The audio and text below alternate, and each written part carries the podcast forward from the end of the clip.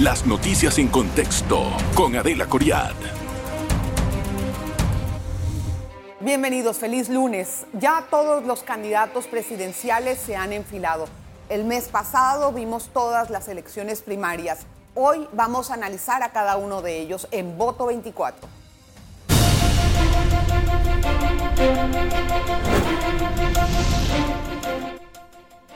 Y el resultado de todas las elecciones primarias y también de la recolección de firmas de los candidatos independientes es que tenemos ahora 10 personas que quieren llegar a la presidencia.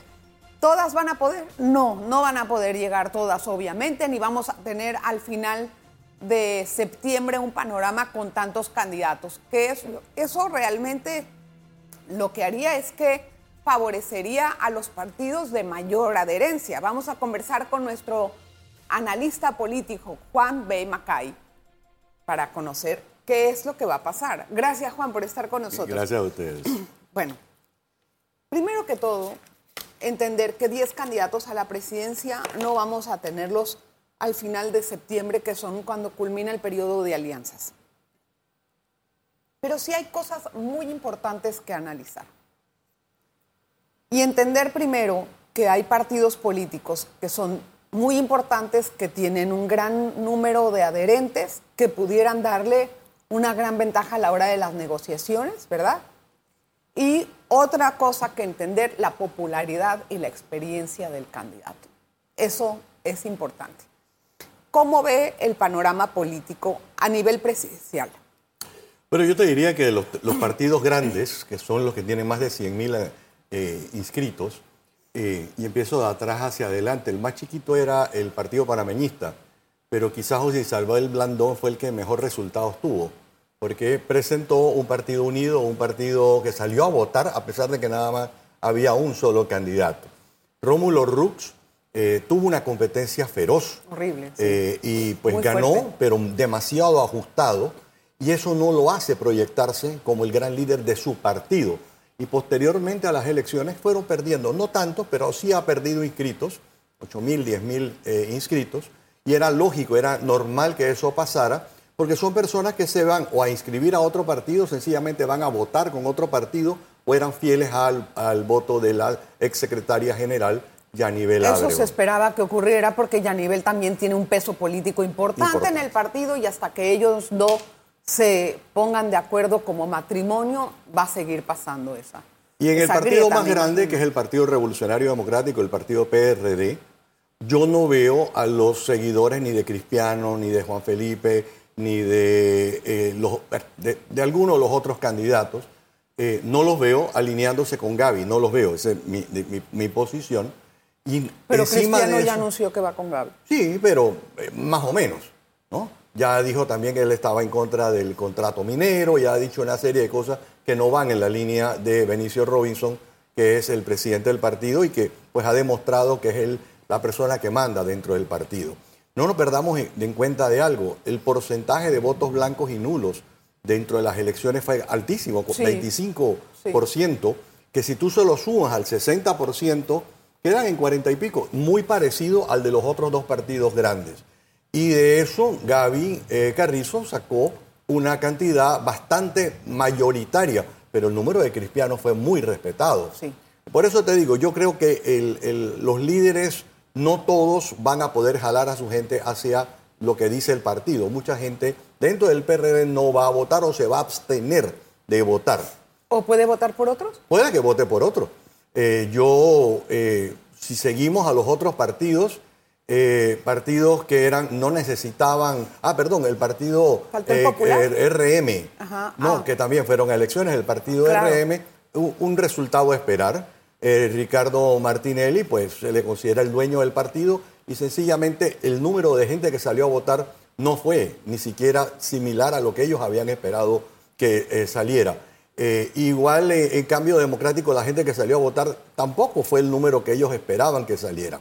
Entonces, si nosotros nos vamos al Partido Popular, habían, eran elecciones por, eh, por delegados, no era, no, era, no era un voto, y era esperarse que eligieran a Martín Torrijos, cosa que pasó. Igual pasó con el movimiento Otro, Camino Panamá, con Moca, igual pasó con el Partido País, con todos los demás partidos que no tenían una estructura de elecciones. Pasó exactamente lo que tenía que pasar. Sí, pero mire usted ahora el panorama en el que estamos. Muy interesante. Y a la vez lo siento un poco em, como, como tan competitivo que, que, vamos a ver cómo se van a pelear al elector. Porque hay gente ya está decidida, ¿verdad? Hay gente que está decidida. Hay gente que ya decidió que por quién va a votar. Eso, ni hablar. Vamos a ver. Mire, Juan, tenemos un vicepresidente que ha demostrado desde el inicio que tiene sed de poder y que quiere llegar a ser presidente de la República, por la razón que usted me diga. Pero él quiere llegar a ser presidente de la República. Un expresidente que tiene una espada de Damocles de términos legales, pero que tiene un as interesantísimo de popularidad. Otro expresidente que está tratando de volver a entrar en una segunda vuelta, una segunda oportunidad, como para poder salvar al país del caos que él lo proyecta. Y una persona que estuvo trabajando, que es Rómulo, que estaba trabajando desde hace cinco años para este momento y que yo no creo que lo vaya a soltar tan fácil. Y por otra parte está Blandón, que él siempre ha tenido eh, pues, su interés de llegar también a un, a un cargo político. Esas figuras, de esas figuras, ¿quién cree usted que esté dispuesto a declinar? Mm. Bueno, yo creo, y en este programa, en enero eh, de este año, yo te dije, Martinelli no va a ser candidato, y yo me sostengo, me sigo sosteniendo en lo que dije en enero de este año. ¿Por la parte legal? Por la parte legal y por, eh, a pesar de que él dice, y cuando vemos las entrevistas, cuando él dice, yo voy a correr y voy a ganar, su lenguaje corporal está diciendo otra cosa, su facción, su cara dice otra cosa. Eh, yo creo que él está claro que él ya fue condenado y que lo más probable es que el, Tribunal de Apelaciones lo vuelva a, ratificar la, condena y si la Corte Suprema llegara a aceptar la casación van a ratificar el otro eh, eh, fallo. O sea, que de allí entonces usted ve que una persona con ese ya tiene ese futuro asegurado, por así decirlo, o sea, usted lo tiene yo lo veo descalificado como candidato. En su análisis. Pero lo veo buscando una alianza con el PRD. El, ¿Qué eh, tipo de alianza? Hombre, eh, yo creo que el PRD ha demostrado no tener la fuerza en, el, en las urnas que podía haber tenido. 700 mil inscritos y no sacaron a votar la cantidad de gente que ellos querían que saliera a votar. Y 25% de los que salieron a votar votaron en contra de todos los candidatos. Eso es interesante. Eh, un partido en poder que nada más que tiene 40 y pico por ciento no lo tiene. Las encuestas, todas las encuestas excepto una, eh, tienen a, José Gabriel Carrizo que no, no sube del, 8 o 10 por ciento. Del último. Entonces, Martinelli les puede ofrecer una, en una alianza, les o sea, podría decirle, si estuviéramos tomándonos un café, eh, yo te doy gente, tú me das, tú pones plata a la campaña y ponemos nuevos candidatos.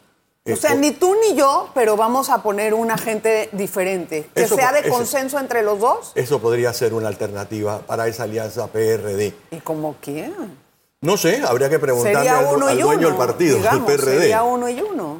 Sí, sí, yo, o uno y una, o una y uno. Porque Marta es una candidata, puede ser una candidata Yo creo que Ricardo Martinelli no cometería el mismo error que cometió de imponer a Marta como pasó en las elecciones anteriores. Pero en política no hay sorpresas, sino sorprendidos. Espérenme, vamos a hacer una pausa. Vamos a regresar con más enseguida.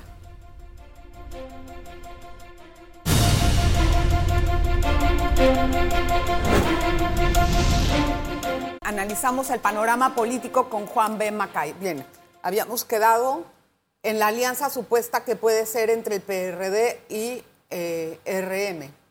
Aquí había dicho también Juan Carlos Tapia que no nos extrañemos que esas cosas pudieran ocurrir. Em, poniendo cada uno un candidato. ¿Eso qué tal le caería al elector? La gente vota por las personas, no vota por el partido. Pero Martinelli en, eh, en, un, en un momento dado puede transferir los votos a la persona que él quiera, porque si él le da más o menos. la, confianza a alguien y dice, voten por tal, no sé qué tanto resulta. Nivel no ha ganado, pero, Mimito no ganó. No, pero bueno, él, Después de las elecciones en las que él ganó la presidencia, no ha vuelto a ganar ninguna. Y ha transferido el poder. No. A Yanivel no le transfirió el poder. Cuando salieron a hablar, el señor estaba callado. en la segunda parte, la primera calladito, parte. La primera parte sí, ella, la él, primera la parte sí. Con Mimito, él asegura que él no lo apoyó directamente, que él hizo sus vainas separado. Pero bueno, independientemente de eso, ¿qué tanto es así? Bueno, eh, yo creo que él, desde mi perspectiva, el hecho de haber impuesto a Marta en aquel entonces, a la esposa de él, eh, le hizo daño al tiquete presidencial. Quizás en ese momento por la forma en que lo hizo.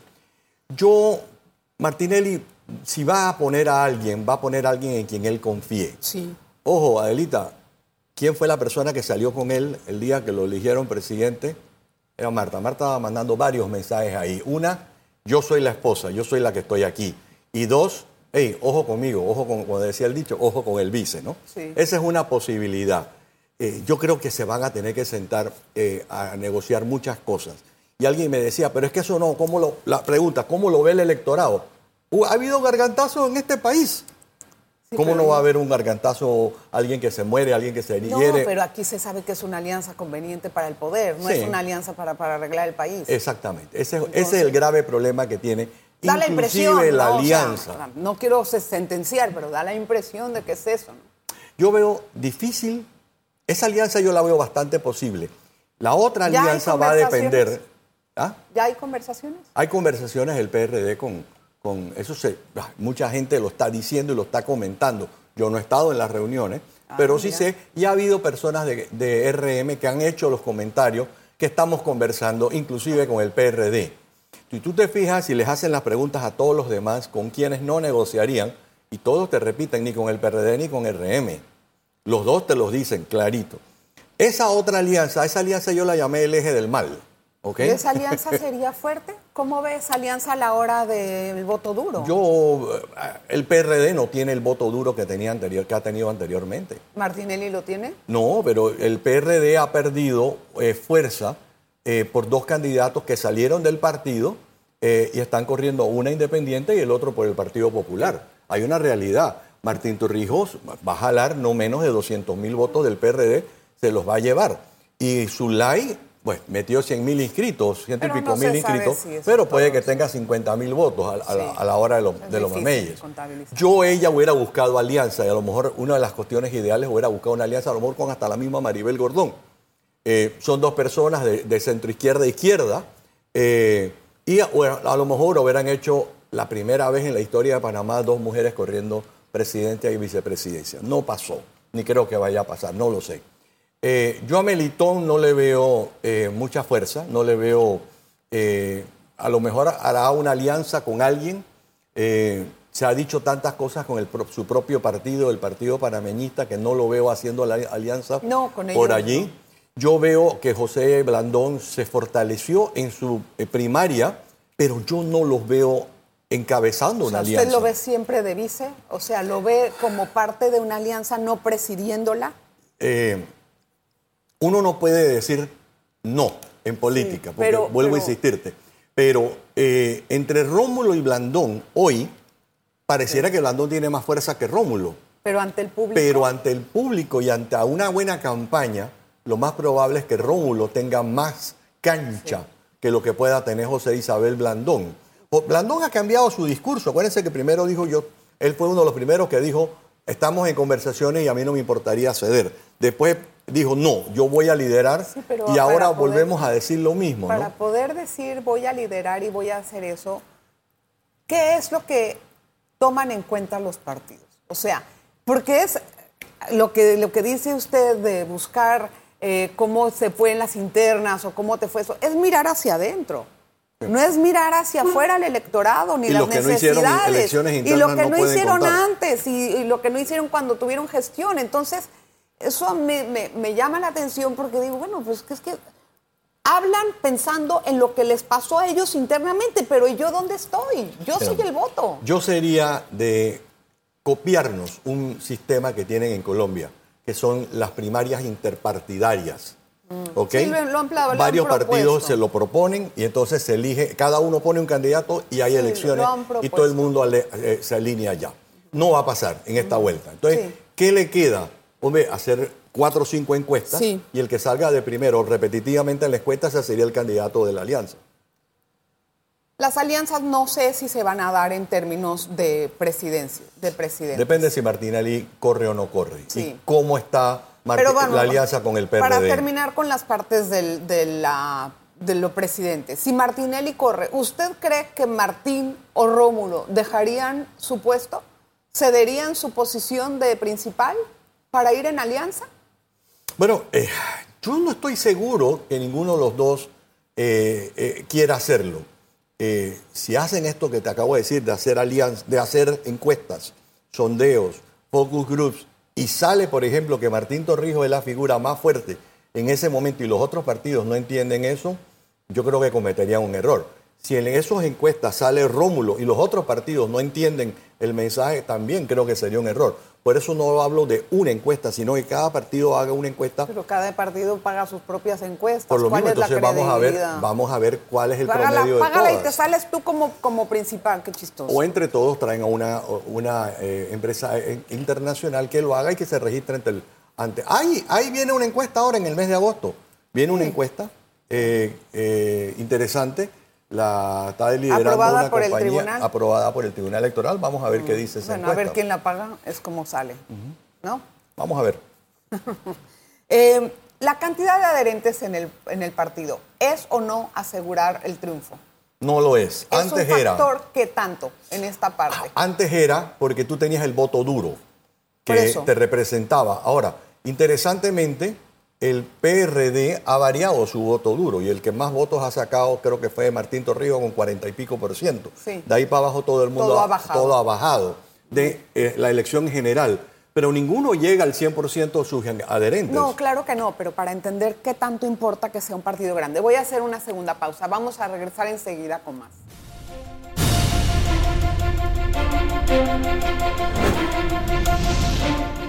Gracias por continuar en sintonía. Sabe que en el análisis me salté a Lombana. Entonces, ¿a Lombana cómo lo ve?